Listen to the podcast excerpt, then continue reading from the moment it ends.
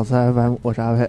我是小新哎，这个许久不见啊，啊，这个又是呃，大家应该已经听到背景的杂音，嗯各种收拾东西的声音。嗯对，对，大家好，大家好，我是猫火，嗯哎，大哥大嫂过年好，大家鸡年大吉 是吧？嗯对对，鸡年大吉，鸡年大吉。嗯，这个我们继续讲聊这个苏美尔神话啊。对对对，咱们上一期，咱上一期聊的什么我都给忘了。嗯，上一期期就聊了他那个，其实跟神话并没有什么关系。哦，呃对对对对，上一期就是他发现的一个过程。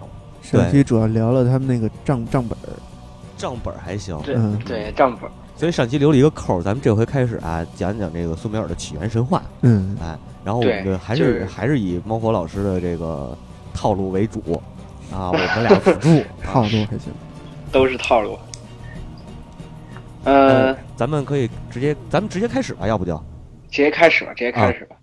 因为因为上一期已经讲了足够多的跟神话没有关系的东西。啊，对，呃，我这个苏美尔神话，它是就是因为上期节目也也就知大家都已经知道了，就是苏美尔神话它是通过考古学发现的，嗯。所以说它的很多故事都非常的破碎和凌乱，然后而且比较有意思的是，就是苏美尔神话，我我我记记得我最早的那个期节目就讲凯尔特神话那期节目的时候，然后就是就是说凯尔特神话没有凯尔特人没有起源神话，对。没有宇宙起源，对。但是苏美尔神话比较有意思，苏美尔神话的大部分故事都是围绕着宇宙起源来描绘的。是的，是的，然后，而且他习惯于在每个故事的开头写一段引言，嗯。这段引言都跟宇宙的产生有关系。嗯。然后，所以说，苏美尔的宇宙起源的神话并没有一个单独的一个史诗描绘它，而是从不同的神话和不同的故事当中，然后提取出来的。对对对，呃，呃，包括它的它的神话其实包括宇宙的起源，然后宇宙的构成，还有人类的这个起源，就是说它是一个很完整的这么一个世界宇宙观吧。对，是是比较完整的一个宇宙观。对呃，呃，咱们这样就是是是这样，咱们可以给你两给你两条路走啊。第一条路，一个盐湾道，一个独木桥。哎，对，第一条路呢，就是咱们这个先聊它的宇宙这个宇宙的构成和宇宙的诞生，然后要么呢，咱们就是先从它的这几大主神开始聊，因为都会涉及到它的宇宙诞生嘛。呃，我们先还是先从宇宙诞生开始说吧。OK OK 就是是我选了选了那个独木桥是吧？啊，对对对，呃 我们我们俩走阳关道了啊。那个 嗯就是按照苏美尔人的观点来说，他世界最早是一片原初之海，嗯然后而且后来才逐渐分开了天空与大地。嗯呃，这个故事其实来源于就是就是这个原初之海的认识应该是推断出来的，并不是他们并没有没有明确说出来。哦，因为因为有一个他们的神谱里有一个神，好好像我又开始说神了是吧？啊对，没关系，就这就对了，没关系，嗯。就是就是杂糅着来吧。对对对，然后有一个神叫纳姆，嗯。这个神就是其实是苏美尔语里面的原初之海的意思，啊。而他对于这个神的解释是，呃，母亲诞生了天空与大地，嗯。所以说，呃，按照这样的推断来说，应该这宇宙的诞生对他们来说就是一从原初之海开始。对对对，呃，然后那个，那你说你说，没事，你你继续。在其中的一个史诗当中，就是我们后来会提到的，就是吉尔加美什，嗯。呃，吉尔加美什恩奇都与冥府这个史史诗里面，他提到了天空与大地的创造，嗯。然后这个创造就是，呃，天空它的，呃，它的就是是这样描述的：天空和大地曾经是一体的，然后完了之后，然后就是，呃，然后出来一个出来一个巨汉，拿着斧子把这给劈开了。然后这时候那个有一个叫安的神，嗯还有一个叫那个就是鸡，就叫鸡，嗯，对，叫鸡。对嗯对，这俩神。然后安安掌管了天空，然后鸡掌管了大地。嗯然后，但是这时候冥府也随之产生，他们把冥府称作库尔。库尔。然后在史诗当中，库尔是一个怪兽的形象。然后，然后，呃，在这段引言当中，然后那个提到了，呃，埃里什基加尔被库尔所捕获。啊就是埃里什基加尔在那个神谱里是就是类似于类似于哈迪斯，就是冥界的神对。然后，呃，在这儿被库尔捕获，我们的就是给人的感觉就像是，比如说在基督教神话里面那个，嗯，路西法，然后嗯嗯堕落到地狱，嗯然后所以成了上帝的对头。嗯是呃，然后那个他在这里面提到了，就是恩，就是那个呃安和那个基，他两个人，然后他们的儿子安和基，对，嗯安和基特别基，然后 然后他他们的儿子就是恩利尔，嗯。就是也就是大气之神，大气神，然后那个恩基和也就是水之水神，嗯然后他俩恩基非常基，还是非常基，还是鸡，还是基，然后那个他俩，然后跟那个以库尔之名的怪物作战，然后，呃，这就是他所他所谓的就是在苏美尔人眼中的那个呃天地的创世神话，也就是说总结下来就是说天和地本身是一体的，也就是原初之海，然后在分为天地之后，冥界随之产生，而且天天和地之间就是与冥界是处于一个对立的关系。嗯嗯对，然后不过不过那个这里面有很有一些有意思的东西，比如说他并没有提到苏美尔人所构想的天空与大地到底什么样子，他没有嗯描述，嗯。因为因为这是个引言，然后甚至连那个就是甚至连这这段战争就是天就是就是相当于神界和冥界的战争，嗯，这个到底是结局是什么样也没有提及，然后只是在提及就是，呃，只是说到了那个呃呃，就是说是该怎么说，就是说是呃，只是提到了有这么些人，嗯，然后发生了这么些事儿，对，然后并不告但是是并没有告诉你谁分开了是怎么回事儿？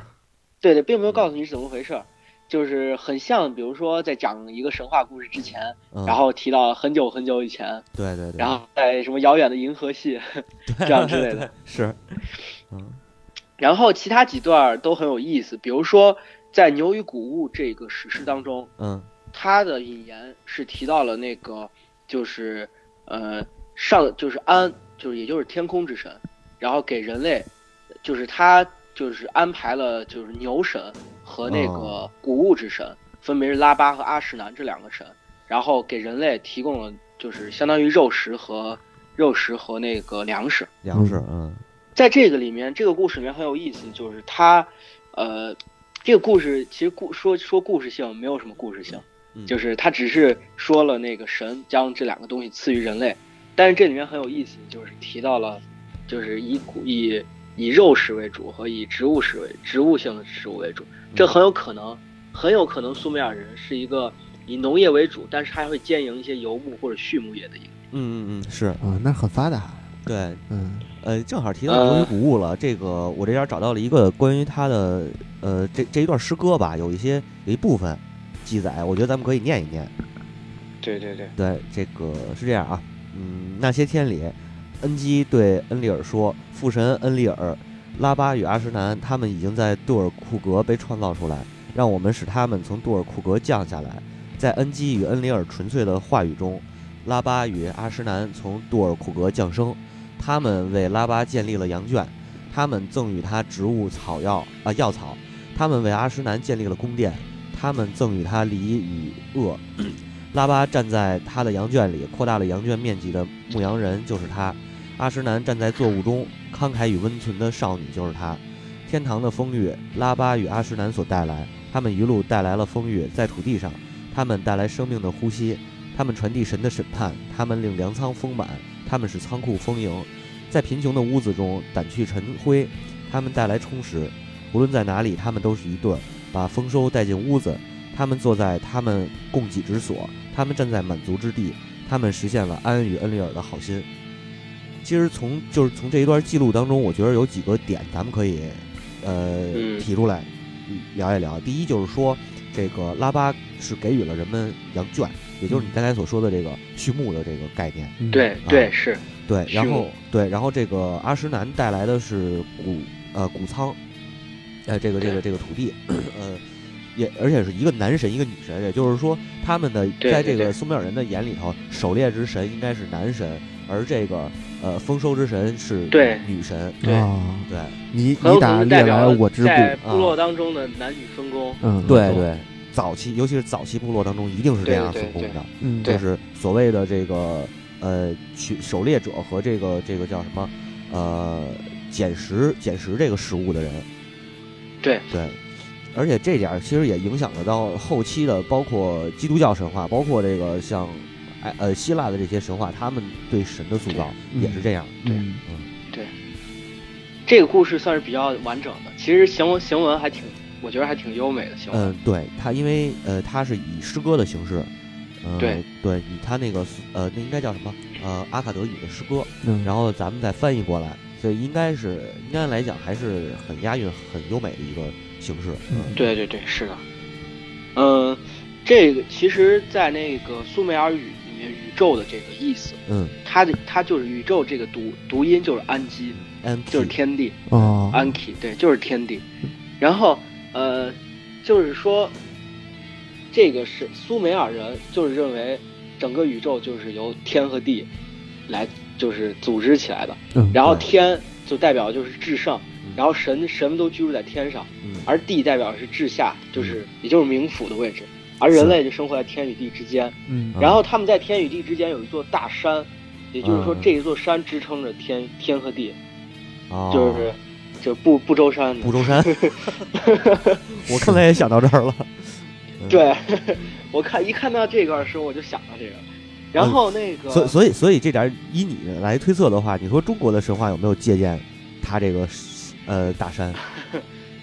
我觉得应该不不太可能会有吧，因为、嗯因为在这里面确实是有一些神话的传播，如果我到后面会讲到，嗯它应该是突厥人的一些神话，可能可能会受到他的影响。啊啊，不过这是是这是传了已经传了很久，就是传了好好多好好多个部落和那个种群之后，种种族之后才传到的那块儿，这变得非常大。嗯呃，一会儿我可以给大家讲讲。嗯然后呃，接下来聊聊那个他们神话里的神吧，嗯嗯因为聊到故事的话，肯定会提到那神，包括刚才呃那个古由于古物也提到恩基了嘛。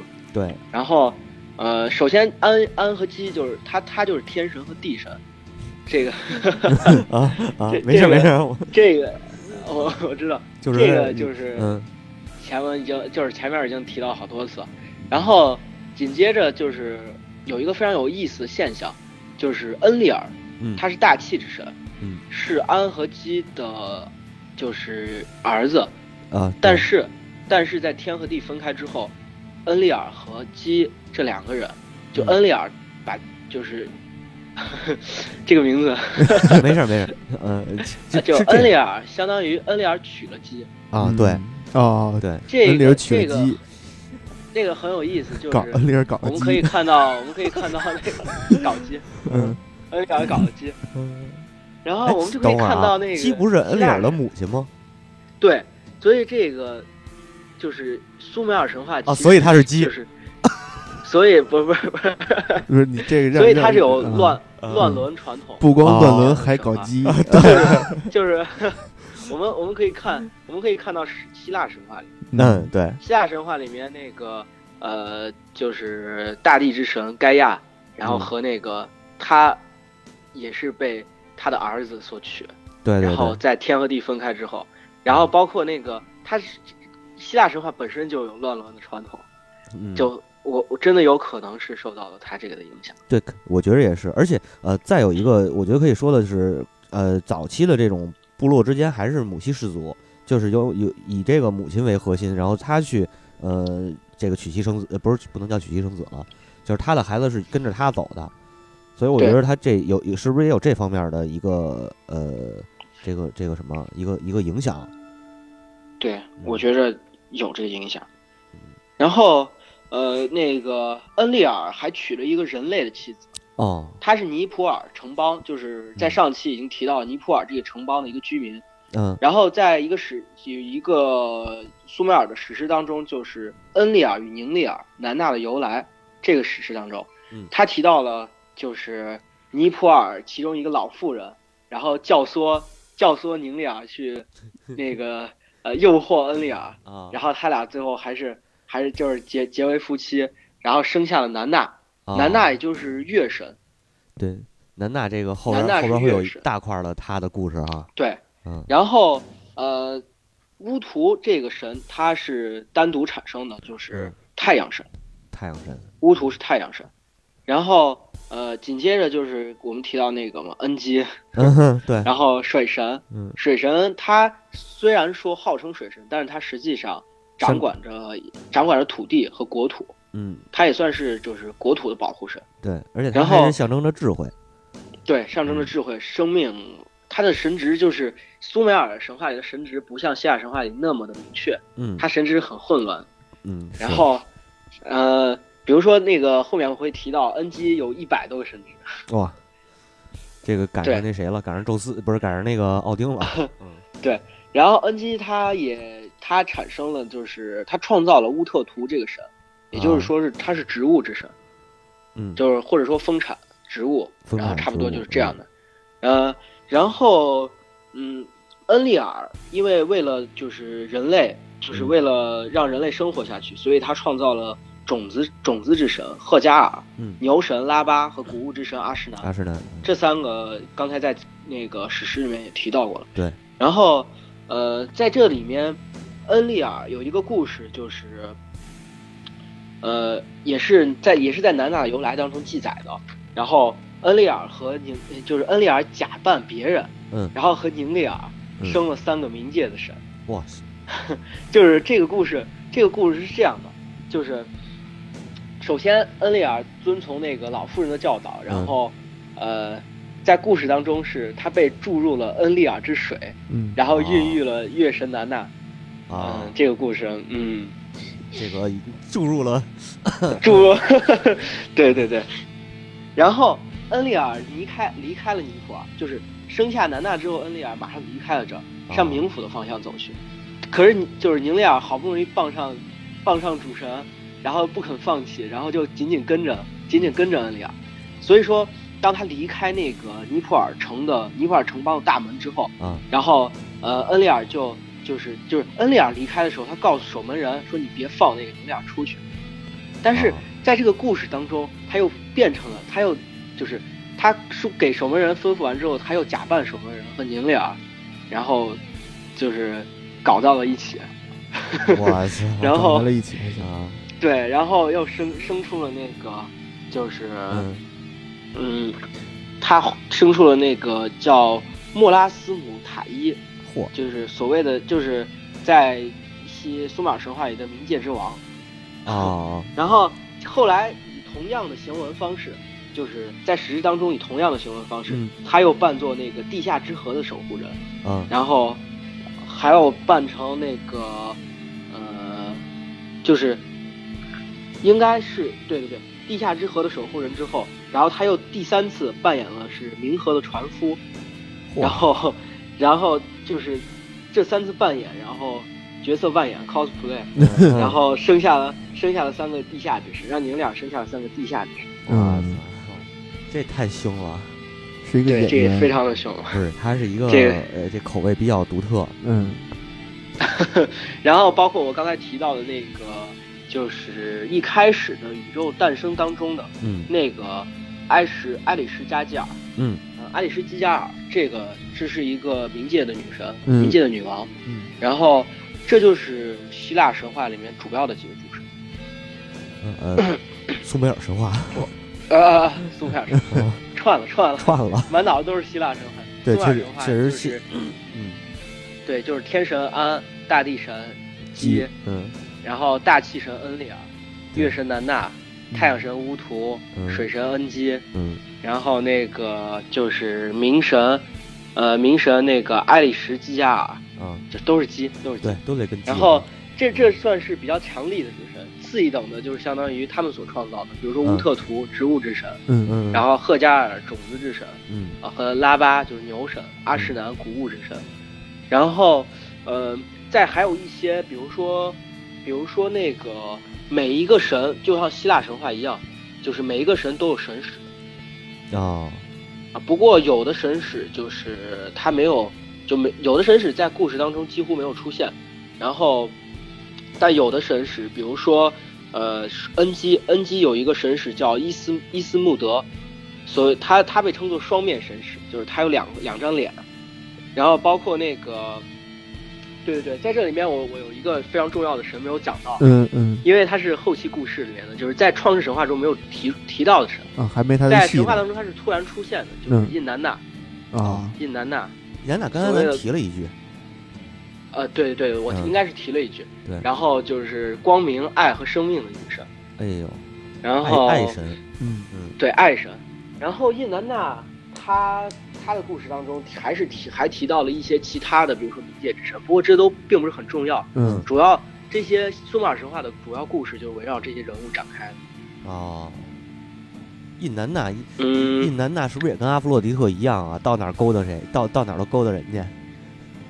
我印南娜她这个故事，她我我我觉得她有可能是因为呃发现了泥板文书数量比较少，他的哦故事独立于其他神的故事之外的。啊，这么回事儿。嗯，外传，对，对外传 然后 有有点真有点像外传。嗯然后那个呃，接下来我比较有意思的一个神话，会引出一个有有意思的东西，就是南纳，就是南纳赴尼泊尔的旅程啊，这个故事。啊呃，其实故事没有什么，就是故事它的意思就是，嗯，就是南南纳作为那个恩利尔的儿子，然后去恩利尔所庇护的主城，然后尼泊尔去，呃，会见恩利尔。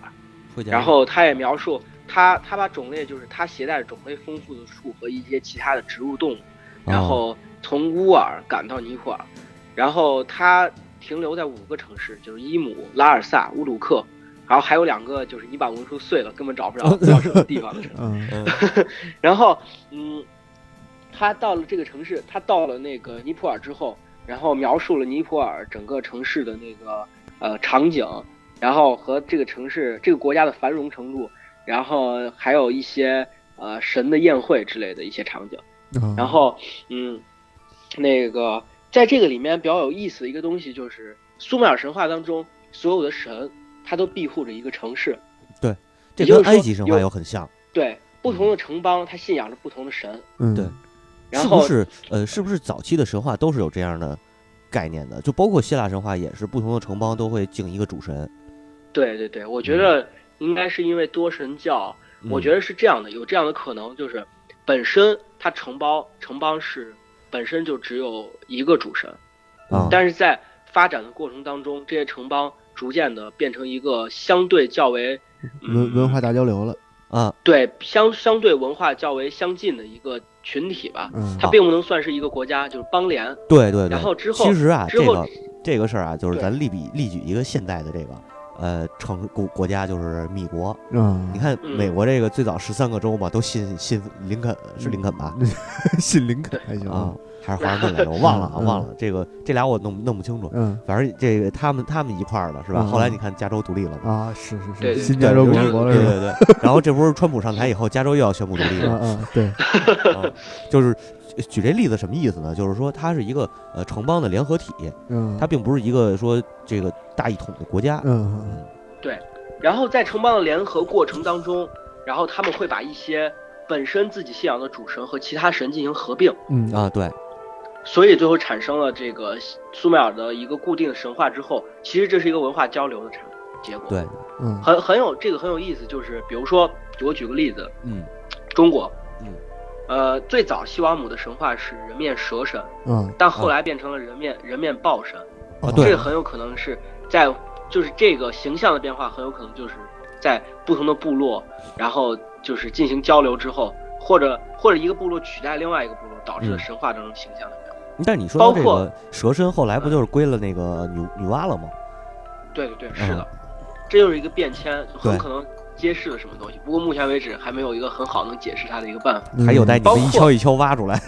包括龙的产生。嗯，龙，龙这个东西本身就是一个集合了其他其他生物特征的一个虚拟生物。啊是是是，我我在想，就会不会是有可能，比如说他在征服的一个部落的过程当中，把这个部落所信仰的一个图腾，然后它的一些生物的特征归归到自己的图腾里面，嗯，所以后来产生了龙这个东西。嗯。对对。图腾极大，这不是现在现在大家比较公认的说法，就是就是这个故事嘛，就是说那对对。对个图腾的拼拼贴。嗯。对，是的，这个神话是神话这种这种文学这个载体，听着有点像早年间的科幻小说啊。五十铃不是说了吗？一开始没磕的时候是奇幻、啊魔幻，后来有磕了就科幻，是都是幻。嗯 都是幻，都是幻。嗯呃，然后这几个神就是，比如说刚才提到的那个尼普尔嗯是恩利尔，嗯信仰的是恩利尔。嗯然后也就是说，在神话当中，一般恩利尔的故事都会发生在尼普尔这个城邦，啊包括他的那个他勾搭上的那个宁利尔嘛。呃，对嗯对，对对对，然后那个呃，然后还有就是南纳，刚才那个故事也提到，南纳是从乌尔出发的，嗯也就是乌尔是南纳所庇护的城。嗯然后这个乌尔其实这个城邦还是挺重要的，就包括在考古学当中，上一期节目提到的，嗯发掘了很多重要的遗址。嗯，然后乌鲁克，乌鲁克是那个就是嗯印印南纳所庇护的城市。嗯你刚才说然后这乌尔，我老想着我，我突然想起腰尾来了，对吧？你日语里的乌鲁嘛，嗯，然后那个腰尾里头那个谁，呃，格雷那老师不就是乌尔吗？对，这可能联系不大啊。嗯 是并并没有什么联系。狂跳但跃，不，但是是这样啊，日本的这个动漫里边好多是参考了神话的这个名字和设定的对对，啊，所以所以强强行联系，不是，就是突然间想，因为突然间想到这儿嘛，我觉得嗯有机会的话，我可以我回回去再找找看是有没有关系。嗯是。在日本一般都是中二版本。嗯啊，对，是那肯定的。嗯嗯呃，然后还有一个城邦叫埃利都，嗯埃利都这个城邦是基恩所庇护的。啊然后它还有一个叫，就是它的神殿的名字还留了下来，，N N G 吧，叫陶部族。是是基恩也是呃 N G 呃 N G N G N G 嗯嗯恩基嗯恩恩基恩基嗯恩基对，都很基都很基。呃，就是它这个每一个神都有城邦，这个还是很挺有意思的。我我觉得真的是就是多神教这个影响的原因吧。对嗯对。就说到然后说到 NG 啊，我有嗯你说你说我有给这个呃那叫什么来着？Night 什么啊？，Night 哦，就是那 N 啊，就是啊 NG 啊哈。啊啊啊，啊，对，嗯。差不多吧，给他们找一祖祖师爷去拜这个 NG。是就是电影拍播那镜头，就那个 N G 是那个，呃不是不是，就那哦个网络主播那不是有一个哦哦那个那个视频主播不是老叫 NG 吗？嗯嗯这个又有点远了，对吧？太远了。嗯，狂狂跟不上趟儿，嗯。太跳跃，然。后接下来就是比较有有有重要的一个故事，就是人类的创造。啊，人类的创造这个故事，开始造人了，对就是开开始造人，就是他建就是在苏美尔神话发现之前，嗯最早的已知的造人的故事，应该就是希伯来和古巴比伦神话。嗯，就是希伯来神话就是创世纪嘛，嗯然后完了之后，而那个古巴比伦神话就是他所谓的巴比伦就是创世史诗。啊啊然后，呃，这个故事里面，呃，《创世纪》里面人类的创造是，就是为了服务神的，哦，就是服务神的。呃，对，就是为了，就是为了那个，就是从那个神，就是使神从生产的面包的劳动中脱离。嗯哦嗯然后，而在巴比伦的创世史诗当中，人是形成于泥土的。嗯嗯然后，嗯，这一点上，苏美尔神话，苏美尔神话就是分别跟这两个神话都有一些联系。就是苏在苏美尔神话中，人类由泥土产生，嗯而，造人的目的就是为了帮助神进行生产活动。听着特别的人工智能，人工智能还行。嗯然后在人类的创造这个诗诗歌开始的时候，然后就是他一开始就描绘了神获取面包的困难，然后然后在那个呃就是特别期待轻松得到食物，然后神就不停的抱怨，嗯尤其是恩基，然后就是他他说其他神都在睡大觉，然后不理他的抱怨，啊然后所以说所以说恩基就是打了产生就是创造人这样一个东西，一一帮好吃懒做的懒逼，对对对对，嗯。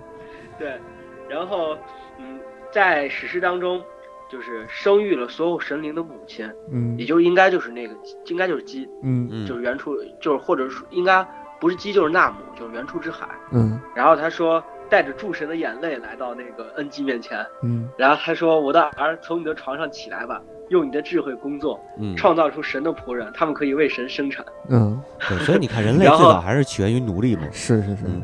是，人类最早还是起源于鸡，啊，对对对对。嗯，对，皇帝炎然后炎帝。嗯然后他他呃那个恩基就是混合取自深渊之土的泥土之心，嗯然后完了之后，然后用优秀和高贵的意志将泥土变厚，然后由他来制作躯体。嗯呃，宁马赫嗯在这个是生产之神，嗯呃，宁马赫在这上面工作，然后在旁边加工，然后包括那个就是相当于恩基创造了人的躯体，而宁瓦赫生产之神给了人的生命和灵魂。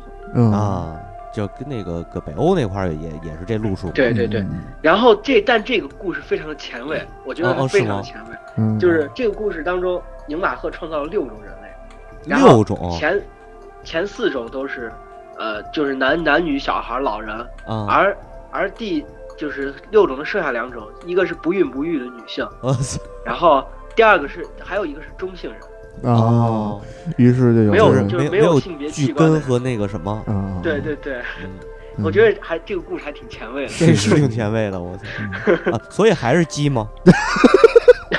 对吧？嗯对，嗯，对嗯。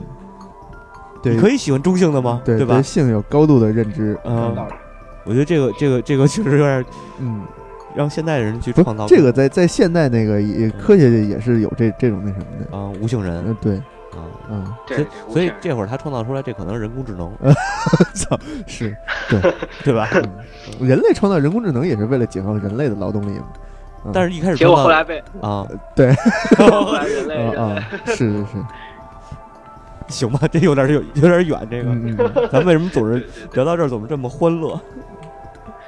就是为什么聊着人类的那个要为人工智能毁灭了？因为呃对，嗯，对，还是离不开科幻，呃，呃还到时候都是幻，都是幻，对，嗯。嗯，所以我觉得就是苏美尔人的观念其实虽然挺挺古老的，但是观念其实不是很不是很原始的，嗯。嗯。就是他对于宇宙的一些认识和嗯和他的一些观念嗯。要比当时的周围的部落要强很多，那个嗯打断一下啊，要先进非常多。打断一下，阿佩把那嗯。套摘了，操，卖套卖卖外边那套他给摘了嗯，这就呃，不知道他要干什么啊。不？是，我主要是 怕太潮，你知道吧？啊，太湿了。太湿了，我又又是要又是要那个跟机械产品，啊，是，嗯。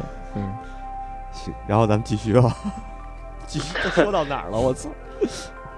我我也不知道说哪。啊 就是说说到这个苏美尔对于这个这这认知还是很前卫的，人类的认知对很前卫的，就是人的创造。嗯然后紧接着就是，呃，其实刚才有一个故事，就是稍微咱们讲的有点早，就是牛与谷。应该说，按照按照苏美尔神话的顺序，就是首先是天和地，嗯就是原初之海，天和地分开，嗯冥界战争嗯之后就是人类的创造，嗯然后紧接着才是牛与谷物，呃，包括那个镐头的创造。嗯然后也就是说，神开始给人赋予一些权利，让他生存的权利。嗯然后比如说牛与谷物，咱们刚才提到了，接着就是那个埃埃麦什与恩腾啊这个故事，这个故事是呃圣经里面该隐和亚伯这个故事的原型。哇，这么厉害！对，这个故事就是埃麦什与恩腾其实是两个，嗯，应该说是人类吧。嗯。然后，但是他是恩利尔的儿子，半神吧，他他应该算半神。嗯，但是但是那个当时恩利尔会给予其中一个人神职，嗯。就是就是当时他们两个人争夺农农业神的这个神职，嗯。然后呃在争夺的过程中，就是在这个故事当中，埃麦什与恩腾两兄弟爆发了非常激烈的冲突，嗯，然后而最后恩利尔选择了恩利尔选择了恩腾，然后作为农业神，嗯，然后而把那个埃麦什就是就是相当于放逐出去，刚才一开始啊，听着不是很真诚，我以为是安藤呢。啊，这是，安腾 嗯。恩腾还行。啊然后在这个故事当中，就是呃，恩藤啊，就安藤，嗯。安藤，安藤主要掌管的是植物性的农业，嗯。啊。而而埃麦什主要掌管的是牧业。啊，哎，这点这个又有一个故事好玩的地方，对，就是放逐的是牧业，而这个对。被掌管的是农业，所以是不是又扣到你说的那个游牧？，对，就很有可能它在发展的过程当中，嗯，就是就是发展过程当中，农业逐渐占据了主要的生产地位，嗯，对。把牧业就给挤掉了，嗯。然后并且逐渐的变成定居定居生活，很可能。所以咱们从上回猫火猫火老师来聊考古以后，咱们的节目里头现在多了一个点，就是嗯游牧和这个畜农耕，对农 对吧耕？这成了一个关键的一一一个关键的东西了。嗯，是，嗯不由自主的讲到这个。对，就证明我们越来越专业了嘛。对对对，嗯嗯这么说是不是特别不要脸呢？嗯，我觉得是，然后，呃，这个故事本身没有什么故事性很讲，但是就很有意思，就是在那个圣经里面也是两兄弟，就是作为创世神的那个。呃子嗣儿子的两个兄弟，子嗣两个兄弟爆发了冲突，嗯。然后其中一个被列为神，而另外一个被放逐。对嗯。但是这个故事甘隐和亚伯那个还出现了仇这个兄弟残杀的行这个行为啊，这点我觉得，在在这个嗯。故事里还是比较淳朴一些，他的兄弟就吵了个架演化，对对对，都对，演化完了，只是吵了个架。呃是，最后演化完了，甘隐就成了吸血鬼的祖宗了嘛。嗯对对对对，嗯。这个故事很有意思，就是恩腾，恩腾嗯。比较会说话。啊他在争执的过程当中，就是他们是找来了父神，就是大气之神作为啊，仲裁，他也然后，恩腾。就是恩腾，对安腾先来了个定场诗，然后夸奖了一下艾麦什，嗯。夸奖了一下，他说你艾麦什有多能干，多能干，然后然后再提到自己干了什么，干了什么，哦，然后对，然后说服了大主神，然后最终把他列为农业之神。对，啊所以你看老话讲，好汉出在嘴上，好马出在腿上是。是是，嗯，对，还得口红好，呃，对，对对是。然后呃，这接下来一个故事，我觉得非常重要，就是镐头的创造。嗯嗯镐头的创造这个故事，其实就是人类，就是神赋予人类建筑的权利。哎嗯，对，就比如说，比如说那个在之前，包括给他谷物、给他羊圈、给他谷仓，其实是让人生人类生存下去。嗯，也就是说，他们在神话当中解释自己的生存权利，而真正的这个故事就很有意思，就是建筑对于人类来说提供的是首先是定居，嗯。定居也就是促进了文明的产生，嗯，然后包括定居，而在这个故事当中，他修建了一些就是呃皇宫，嗯。也就是这这建立了王权。咱们这样，我觉得咱咱们可以把这个这这首诗对对对给读一读，是的是的吧？对，啊，这个原文是原文如下啊。主人他显示的一切都是真正合适的，主人的决定是不可更易的。呃，恩利尔他从大地上培育出了土壤的种子，从大地上小心分离出了天空，从天空中小心分离出了大地。为了培育万物，在天空与大地的结合部（括弧尼泊尔），他开始大踏步行走。他带来了镐头，日子出现了。他教导劳作，审判命运。在镐头与篮子之上，他施予了力量。恩利尔使用他尊贵的。镐头，他的黄金镐头头是青金石的，他的光电的镐头白银与黄金的，他的镐头是青金石的，他的齿儿是一头独角公牛攀上大墙。主人召唤镐头判决命运，他设置了金度，并将这圣盔戴在头上。他把人的。头放在模具中，在恩利尔之前，他布满了他的土地，在他的黑头人之上，他坚定的审视。努恩努纳季站在他一旁，他把他作为礼物拿在手中。他们用祈祷安慰恩里尔，他们把镐头赠与黑头人所有。镐头与篮子建立了城市，坚实的宫殿由镐头建成，坚实的宫殿由镐头建成，坚实的宫殿带来繁荣。呃，宫殿反抗国王，宫殿不顺从国王。呃，镐头使他顺从国王，一切糟糕的植物他碾碎其头，连根拔去，呃，扯碎顶冠。镐头宽恕植物，镐头其命运由父神恩利尔判定。这个镐头得到颂扬。其实那个从他这个诗里诗集的记载当中可以看出来，这个镐头不光是农作物，就是不光是农耕的那个代表，它也是一个审判的代表。对，对，然后包括甚至是权力的象征。对对对对对对，权力的象征。那个嗯黑头人其实就是人类，就黑头发人。对，因为那个那个地带它也是黑发嘛，嗯对对对，所以说这个镐头应该是在苏美尔的整个信仰当中是一个很关键的物件。对对对。嗯，你看他，他首先他提到的那个就是审判命运，对。然后包括那个不是是这样啊。啊。首先他提的是镐头出现了，日子就出来了。对对对，就是人们知道这个，人们记开始记日子了，开始过日子了，对嗯，对，开始过日子，记天了，我操，一天两，天，而且是他尊贵的镐头，其实这代表的是，比如说嗯，神可能是神权或者王权，对对，没错，但是在在那个时候，就是基本上神权王权合一的，其实就是代表权力。对嗯。对，那个叫什么呃天天赐人天赐神权啊还是叫什么来着？对对对，嗯。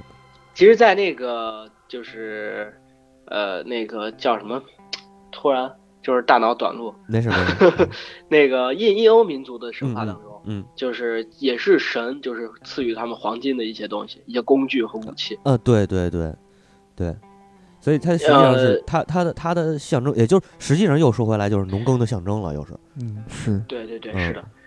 啊，其实这个农耕，包括他后面也提到了那个就是碾碎植物嘛，然后对，其实这就是其实是农耕，包括神权，就是这个镐头在它的整个文化当中是很重要的一个象征，嗯，一个象征意义。嗯，嗯是是是，所以说这个个镐头的镐头的创造这个故事就很重要。然后，嗯，紧接着的话，呃，我们可以讲讲印南大与恩基的这个故事。嗯这个故事就是我刚才提到的所谓的神权，呃，或者说是从，就是它也代表了就是文明从埃利都到乌鲁克的一个传播。嗯这个故事很有意思，就是伊南娜她决定，就是把她自己的城市，把她所庇护的城市进行，呃，就是相当于振兴她的城市。嗯然后，所以说，所以说他就决定到去去埃利都。埃利都这个城市在苏美尔神话当中是苏美尔文明的起源之地，嗯然后最古老的文化所在之地。然后那个当时智慧之神就是也就是水神恩基就在他那个，呃，就在他他那个城市当中，他有一个外号就是知晓所有神的心。嗯然后呃，决定那个伊南娜觉得就是如果能把呃恩基他的那个能力据为己有的话，他能够振帮帮助他的城市变得更加伟大。然后所以说他就找来了他的就是他的使者伊斯穆德双面使者，嗯。然后呃就是就是相当于通报恩基，然后他俩举行了一个宴会，然后在那个埃利都，然后酒过三巡之后，酒酒过啊对在在这之前，伊南娜进入进入阿布祖神庙之前，然后他食用涂奶油的大麦饼，用纯净纯净的泉水，然后冲洗自己，使他精神焕发，然后而且还带了一带了盛在狮面当中的那个呃就是椰枣酒，就是狮就是狮子的那个狮嗯。狮子，然后应该是一个，我觉得应该是他烧成那种像狮头一样的陶器吧，我想。嗯。然后，然后接紧接着他们开始就是饮酒作乐，然后等那哇。个恩基喝的差不多的时候，嗯。然后喝了颠三倒四的时候，然后伊南娜开始，嗯，就是呃，就给他给他物要他的神权，哎。要他的神职，然后 他喝的特别高兴，恩基，然后于是他就呃赐予了印南娜，嗯，就是赐予了三次，然后就是就是每喝一顿酒，就是每喝一次酒，然后就赐予印南娜就是一些神权，然后呃，他分他分别分三次赐予了他一百多个神权，这个神权其实代表了就是你能看出来，就是当时。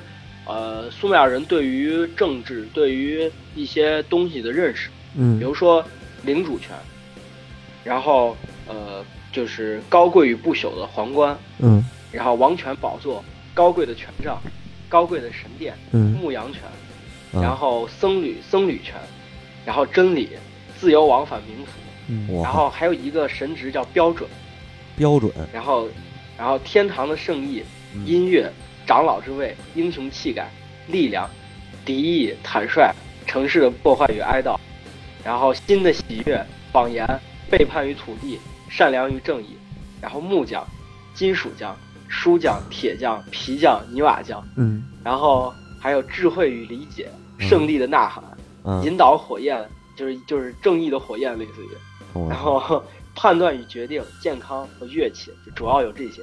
就是然后就涵盖了人类的方方面面，对对对对对，嗯真是涵盖人类的方方面面。然后当时伊南娜非常高兴，然后就把这些神权然后我我就我在这个神话里面就是很很好玩，就是他是把神权就是应该说是类似于直接加载在自己的身上，啊装在自己身上之类的。嗯，还是人工智能？是，对对对对，人工智能。然后他装上自己的一个天空之舟，就是嗯。伊南娜的一个可以飞在天上的船，然后带着这些礼物，带着这些礼物匆忙的就跑了，往哦乌鲁克赶。嗯。然后，但是他走到一半的时候，那边那边酒醒，哦，酒醒了之后，发现他的神职都没了，然后特别的惊慌，嗯。然后他就让他的使者去通知伊南娜，嗯。然后让他回来送回来，嗯。然后然后他那个他的使者，他的信使就带着一群海怪，然后去追那个天空之舟，哦，然后在这个东西，在这个过过过程当中，然后那个，嗯、就是，嗯、伊斯穆德，然后就，呃，他就是指责那个恩吉是一个送人东西有所还的人，嗯。然后在这个故事也被写成了史诗，嗯。然后不过不过就是那个，嗯，就是他这个并没有成功，就是啊海怪海怪虽然把天空之舟夺夺夺走了，但是那个他没有想到，他是伊南娜是把他神职带在自己的身上了，啊，然后结果他那个就是就是通过七次冒险，然后伊南娜终于带着一百多个神职回到了那个乌鲁克，然后然后然后那个每就是他每一个神职都有一个相对应的那个史诗嗯。来来记来描述他歌颂他，然后不过那个呃不过就是所有的文本都几乎都已经损坏了，然后甚至包括后来后来这个事情到底怎么发生的，就是伊南娜到底有没有把这些神职还给了这这些的，我们都已经不知道了。嗯嗯。呃，然后那个呃，不过这里面很有意思，就是这个诗，就是他说，当时伊斯穆德然后找到了，就是不是那个呃恩基的信使，然后没有名字的信使，然后找到了伊南娜，就说，呃，你的父亲派我来找你，然后高贵的发出命令，高贵的说出话，他伟大的指令不可被忽略。结果结果伊南娜直接回答他，直接直接回答那个信使是，我的父亲他对你说了什么了？然后他伟大不可就是逆逆转的指令，他指的是什么？然后就是他这个意思就是一个反问，就说是既然他的命令不可逆转，他已经送给我了，就别别把他要回来了，这样。嗯然后这个故事它其实因为神话，其实它背后会有一些东西在在后头，嗯，对，其实很有可能就是呃政治重心从埃利都向乌鲁克的一个转移。嗯。嗯。因为在那个我们讲到那个亚瑟王的神话的时候，也提到过，就是它随着故事的进行，就是凯尔特神话后期的时候，随着故事的进行，它的主要舞台会发生变化。对，比如说从一些城邦会变到另外一个城邦，然后在这个故事当中也是，就是神职的变化很有可能代表的就是，嗯，一个政治重心的一个变化。嗯。因为埃利都，嗯，埃利都这个城市到现在还没有明确的明确的那个位置，不过乌鲁克已经在考古发现已经有了，嗯，也就是说，也就是说，埃利都很有可能是一个早期的城市，一个甚至有可能有一些嗯游牧元素在里头，比如说这样会导致他们就是居住的那个地点不是很好找。对，就是就是，所以说到现在还没有什么发现。不不过这个，我们可以看到这个故事其实已经逐渐的变为，嗯，它的重心已经从神话的创始变为城邦的建设。对还是从我们可以看到从神到人了，对，从神到人了，也就是说，这个故事几乎就是，嗯，创世神话系列当中的尾声了，就是对，靠后的一个靠后的一个故事。其实我们可以看到，能整理出一条虽然故事非常破碎，嗯。然后而且故事文本的记载是以诗歌为形式，所以说故事性不是那么的强。嗯。不过，不过我们可以整理出一条非常清晰的线。首先是原初之海，嗯对。然后紧接着就是天空与大地分离，对，恩基然后就是对。界的产生，嗯然后就是这些神，就是神神谱的一个演进，嗯。就是这些神创造另外一些神，嗯。然后然后是人类的。嗯。神，神谱演进到达一定程度之后呢，因为神，我我觉得是神太多了，嗯 然后都没人干活，对，然后所以说创造了神，一个赛着一个懒，一个赛一个懒，嗯。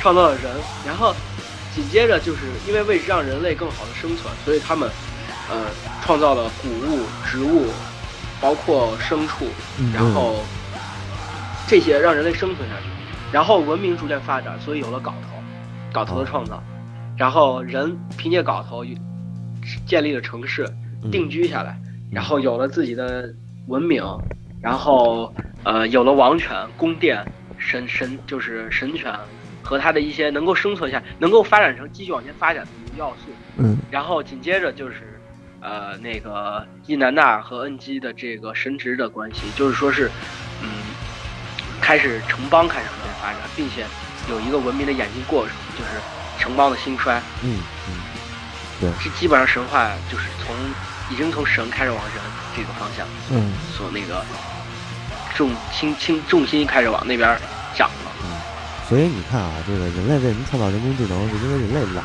对，哎，所以人类在，所以说那个西部世界里面不是行使上帝的权利。还是对还是人是因为人越来越多，但人越来越懒，所以才创造这个。哎，没错。完了，在之后呢，就是我们按照神话的思路来发展，就是这个，呃反正反正神是被人类赶跑了。嗯嗯，对对对，啊，至于后边这就不知道了。对，嗯嗯行，那我觉对，至于得，后边就不知道了。嗯，那咱们今天把这个苏美尔的创世神话基本上算是呃聊了一个大概了一捋了一遍，嗯哎，然后捋了一遍对。呃，我觉得今天时间也差不多了，咱们嗯。节目就到这儿，嗯。哎，然后咱们大家可以期待下一期，嗯。我嗯，们呃，咱们猫和老师，咱们下一期是不是可以把苏美尔给聊完了？